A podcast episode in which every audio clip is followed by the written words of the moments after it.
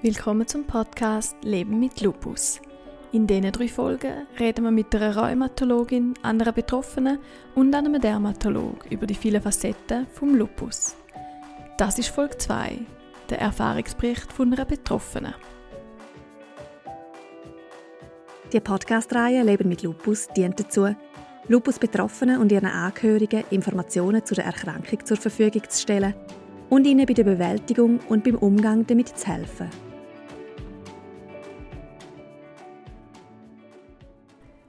Bis zur Diagnose Lupus vergeht meistens viel Zeit. So ist es auch bei unserer Gesprächspartnerin der Ivana.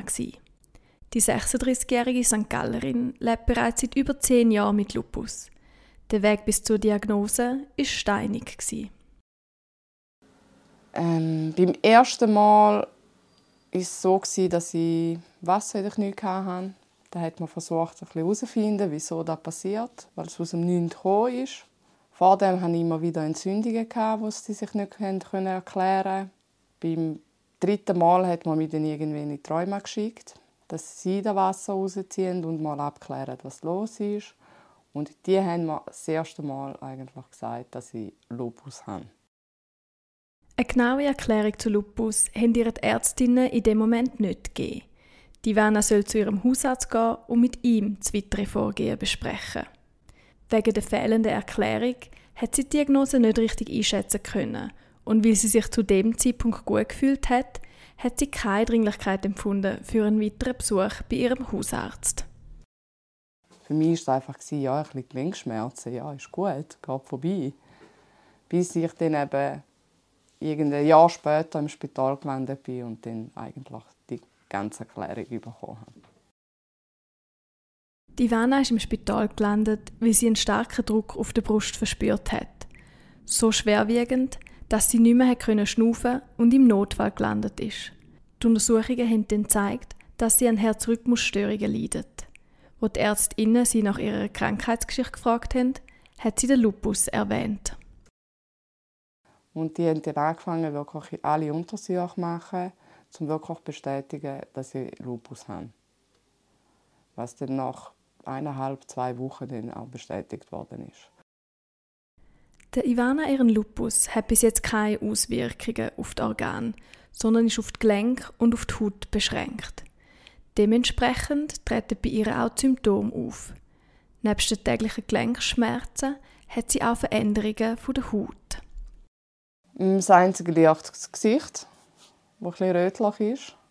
Halt die Nase rum. Jetzt sieht man es nicht, weil ich ein Farbe bekommen habe im Winter und äh, anfangs Frühling sieht man es halt schon. Dass ich halt immer eine rote Nase habe, egal was ist. Lupus wirkt sich auch auf den Energiehaushalt der Betroffenen aus. Hat halt vieles auch mit ein bisschen, ähm, wie soll ich sagen, Lustlosigkeit. Man hat die Energie irgendwie nicht. Ähm, wenn man irgendetwas äh, unternehmen will, dann bleibt man lieber daheim, weil man sich sagt, nein ich habe einfach die Kraft nicht. Kommt halt recht von der Müdigkeit. Wie oft und in welchem Ausmaß die verschiedenen Symptome bei der Ivana auftreten, hängt auch von äußeren Einflüssen ab. Es gibt nicht eine genaue Zeitspanne. Kommt auch wirklich ein bisschen, auch, sage mal, ein bisschen aufs Umfeld drauf an. Was man machen? Wie fühlt man sich innerlich? Es ist alles ein bisschen miteinander verbunden. Wie viel Stress hat man gehabt? Das kommt nach dem so ein bisschen. Dementsprechend schaut Ivana darauf, dass sie ihr Stresslevel tief halten kann und allgemein ihr Wohlbefinden fördert. Was ihr dabei vor allem hilft, ist ablenken, Musik hören, so Sachen raussuchen, die ich weiß, die tun mir gut. Ähm, mit Leuten reden, die mir zuhören, also Kollegen, Familie, wo man auch ein bisschen so einen Frust rauslassen kann. Einfach so Sachen, dass man dann wieder ein bisschen besser geht. Ivana hat eine sehr positive Einstellung fürs Leben mit ihrer Lupus-Erkrankung einnehmen. Also man muss da wirklich aus dem Kopf ausblenden, du bist jetzt krank. Man muss einfach anschauen, hey, dir geht's gut, du bist gesund. Also wirklich jeden Tag auch mit dem Gedanken aufstehen, hey, es geht dir gut, ein Lächeln aufs Gesicht setzen, es ist alles in Ordnung. Und auch die Schmerzen halt irgendwo ignorieren. Also ich habe mittlerweile gelernt, ich ignoriere eigentlich den grössten Teil der Schmerzen. Außer sie sind dann extrem stark. Dann spüre ich es dann schon, aber so die minimalen Schmerzen, die merke ich auch nicht. Die sind vorhanden, aber die spüre ich nicht mehr groß. Ich ignoriere die mit Arbeiten, mit Beschäftigen. Auch wenn ich daheim bin, bin ich halt irgendwie am Aufräumen oder mache sonst irgendetwas, Gartenarbeit. Irgendetwas findet man immer, um sich zu beschäftigen und ablenken.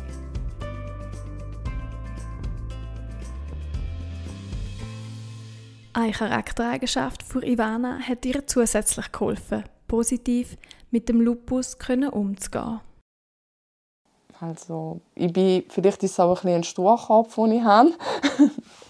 Der kommt, glaube ich, dazu. Ähm, ja, ich habe ein so einen Kampfgeist, den ich halt nicht gerne aufgebe, egal was das ist. Und ja, mit dieser Diagnose Lupus ist halt meine oberste Priorität gewesen, den Kampfgeist für mich selber anwenden. Das ist so die oberste Priorität bei mir. Und dann kommt alles andere. Der Ivana ihres Leben ist trotz der Diagnose Lupus größtenteils normal weitergegangen. Es hat jedoch Veränderungen gegeben. Was ein bisschen anstrengend war, ist die ganze Krankenhausbesuch. Und immer wieder Medikamente wechseln, Therapie wechseln. Da hat Momente gegeben, wo mich so richtig ausgelaugt hat. Mittlerweile habe ich mich daran gewöhnt. Also habe ich frei, gehe ins Spital. Das ist so wie mein zweites Zuhause. wenn ich nicht da bin, dann bin ich, äh, dann bin ich am Arbeiten. Wenn ich nicht am Arbeiten bin, bin ich mal im Spital oder daheim. Die vielen Spitalbesuche muss Ivana wegen Therapien gegen ihren Lupus auf sich nehmen. Nebst einer Grundtherapie hat sie auch stetig neue Medikamente ausprobiert, die zum Teil sehr zeitaufwendig sind. Jetzt eben die, eine Studie gegeben, das eine Studienmedikament, das gut gewesen wäre zum Probieren. Dann habe ich mich dazu bereit erklärt, um das auszuprobieren. Leider hat er Gegenwirkung bei mir. Dann musste ich das abbrechen. Dann hat man wieder ein mit der Grundtherapie und einmal ein anderes Medikament. Also bei so vielen Medikamenten weiß ich gar nicht mehr, wie viel ich gewechselt habe, ehrlich gesagt. Die vielen Medikamentenwechsel sind anstrengend für die Ivana. Trotzdem hat sie eine sehr positive Einstellung gegenüber neuen Therapien. Nein, ich habe eigentlich immer bei allem mitgemacht. Ich habe gesagt, ja, mehr als nicht funktionieren kann es nicht. Also entweder geht es gut oder es geht nicht gut. Ich habe ja eben schon recht viel ausprobiert. Und darum habe ich auch gesagt, ja, wenn da etwas Neues ist, dann kann man es probieren. Schaden kann es ja nicht. Und sonst wäre man ja schnell eingreifen, wenn es so weit wäre, dass jetzt wirklich nicht geht. Aus dem Grund habe ich auch zugestimmt, um das auszuprobieren. In den letzten Jahren haben Ivana und ihre Ärztin einen guten Behandlungsweg gefunden. Es ist ihr stetig besser gegangen und ihre Lebensqualität hat sich gesteigert. Auf die Frage, wie es ihr heute geht, antwortet Ivana so. Gut, soweit. Eben, Gelenkschmerzen sind immer ein bisschen da. Aber ich habe mehr Energie, ich habe mehr Lebenslust. Das ist so ein für mich wichtiger, weder jetzt wirklich die ganzen Gelenkschmerzen auflösen. Dank dieser zurückgewonnenen Energie verbessert sich auch das Sozialleben der Ivana. Vor allem, ja, man verliert auch sonst so ein bisschen auch privaten Freundeskreis, weil man ihnen den Anfang aus dem Weg geht. Nicht absichtlich, weil die irgendetwas gemacht haben, sondern einfach, weil man keine Lust hat, weil man angeschlagen ist. Und da ist jetzt eben schön, dass mittlerweile halt mit, wirklich mit den letzten zwei Therapien, die ich also die Infusionen, die ich hatte, da ein bisschen retour ist. Auch um sich mit dem Freundeskreis zu treffen, etwas unternehmen, also das ist schön. Auch wenn man mal ein bisschen angeschlagen ist, man überwindet es. Wieder mehr Energie zu haben für soziale Kontakte bringt ein grosses Stück Lebensqualität zurück. Dazu sind Familie und Freunde eine wichtige seelische Stütze für die Betroffenen. Die Vana hat das ihren Freunden auch so vermittelt. Und so, sie haben eigentlich von Anfang an gewusst, ich habe ihnen auch gesagt von Anfang an, es besteht die Möglichkeit, dass man in Depression eingeht bei dieser Krankheit. Und sie haben dann halt schon ein bisschen auf das geschaut. Offene Kommunikation mit Freunden und Familie kann in dieser Situation helfen, dass das Umfeld sensibilisiert ist auf Symptome einer Depression und durch das frühzeitig eingreifen könnte. Aber ich finde es einfach wichtig, dass man eben, wie gesagt, eben Krankheit erklärt und dann auch so Sachen sagt. Also eben vor allem, dass die Möglichkeit besteht, dass man in Depressionen hineingeht. Dass die Leute ein bisschen auf das aufmerksam werden und auch ein bisschen beachten. Nicht die Person, die es betrifft, die wird es nicht merken. Die merkt es vielleicht ein bisschen, wenn es zu spät ist. Sondern die, die im Umfeld sind, dass dann reagieren, hey, jetzt stimmt etwas nicht. Ivana hat das unterstützende Umfeld von Anfang an gehabt, wofür sie sehr dankbar ist. Die haben es dann verstanden. Sie haben sich manchmal schon bemüht, um mich zu überreden, haben es dann einfach nicht geschafft, weil ich den Sturkopf halt in mir habe. Aber sie haben mich in dem Moment auch gelassen. Sie haben gesagt, sie kommt schon und sonst greifen sie, wenn sie wirklich merken, dass es äh, zu weit geht. Und durch da eben, ich habe auch meinen Bruder da, der hat dann auch immer vor so ein bisschen geschaut, geht es mir wirklich gut, ist wirklich alles in Ordnung. Die meisten Menschen aus ihrem weiteren Umfeld haben alle ähnlich auf ihre Diagnose Lupus reagiert. Sehr vorsichtig, so ein bisschen, ja, bemutternd, was ich persönlich nicht gerne habe. Und ich dann schnell mal so ein wie die Notbremse gezogen habe und gesagt habe, hey, halt! es geht mir gut, es ist alles in Ordnung, ich stehe vor euch, ich äh, lebe mein Leben weiter, es ist nichts Schlimmes. Meine Organe sind noch alle intakt. Ihr könnt euch Sorgen machen, wenn es vielleicht äh, irgendwann mal so weit ist, was man nicht hofft. Aber bis dorthin wäre ich froh, wenn ihr mich behandelt wie ein ganz normaler Mensch und nicht bemuttert wird. Weil da zieht einem dann halt immer mehr und mehr ab. Und irgendwie gewöhnt man sich daran, ja, die machen denn das schon und, und das wollte ich nie. Wollen. Ivana möchte ganz normal behandelt werden. Dafür trägt sie auch ihren Teil bei. Also sie sehen in mir persönlich nicht einmal Krankheit, weil ich lasse mir auch nicht groß anmerken. Ich schaue immer, dass ich motiviert bin, ein Lächeln drauf habe, sodass da nicht der Fokus ist, vom, wie man mich anschaut. Die Ivana lässt die Erkrankung nicht ihr Leben diktieren, sondern nimmt es ganz klar selber in die Hand. Also ich finde es auch wichtig, dass man trotz so einer Diagnose schaut, dass man ein normales Leben führt. Dass man nicht in eine Depression hineingeht.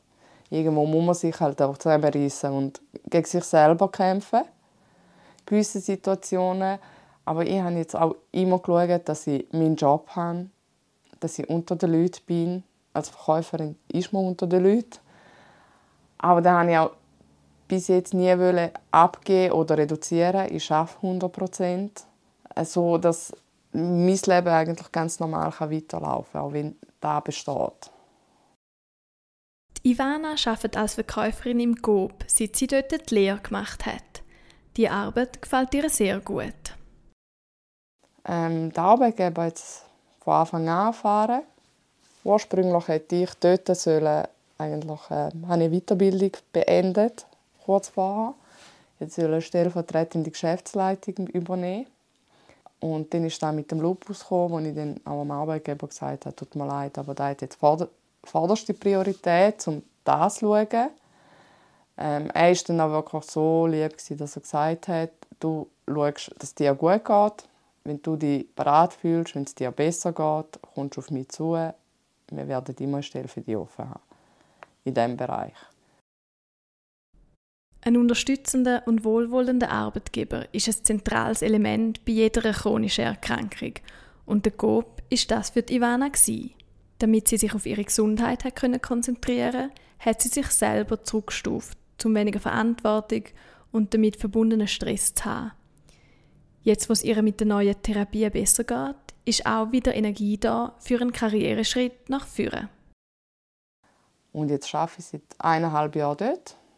Und mittlerweile habe ich mich eigentlich entschlossen, zum wieder aufzusteigen, weil ich gemerkt habe, da liegt mir ein bisschen mehr im Blut. Ivana hat aus den Erfahrungen der letzten Jahre viel gelernt und kann anderen Betroffenen jetzt einen guten Rat mitgeben. Einfach nicht isolieren, klar kommunizieren mit den Leuten, ihnen auch sagen, wie man sich fühlt, was los ist. Das, wenn wirklich etwas, wenn es zu weit geht, wäre, die Leute auch einschreiten und einem helfen können. Bevor man sich ganz zurückzieht und irgendwann allein ist. Soziale Kontakte pflegen und offen kommunizieren sind für die Ivana Grundpfeiler für ein positives Leben mit dem Lupus. Das Umfeld spielt also sehr eine grosse Rolle. Von ihren Mitmenschen hat sie dann auch den folgenden Wunsch. Dass die Leute besser informiert sind.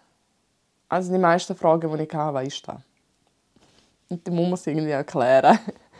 es wäre schön, wenn die Leute wirklich mehr von dem wüssten, was das genau ist und wie die Leute mit dem leben und ja, dass man sie halt auch nicht als gross sterbenskrank anschauen muss.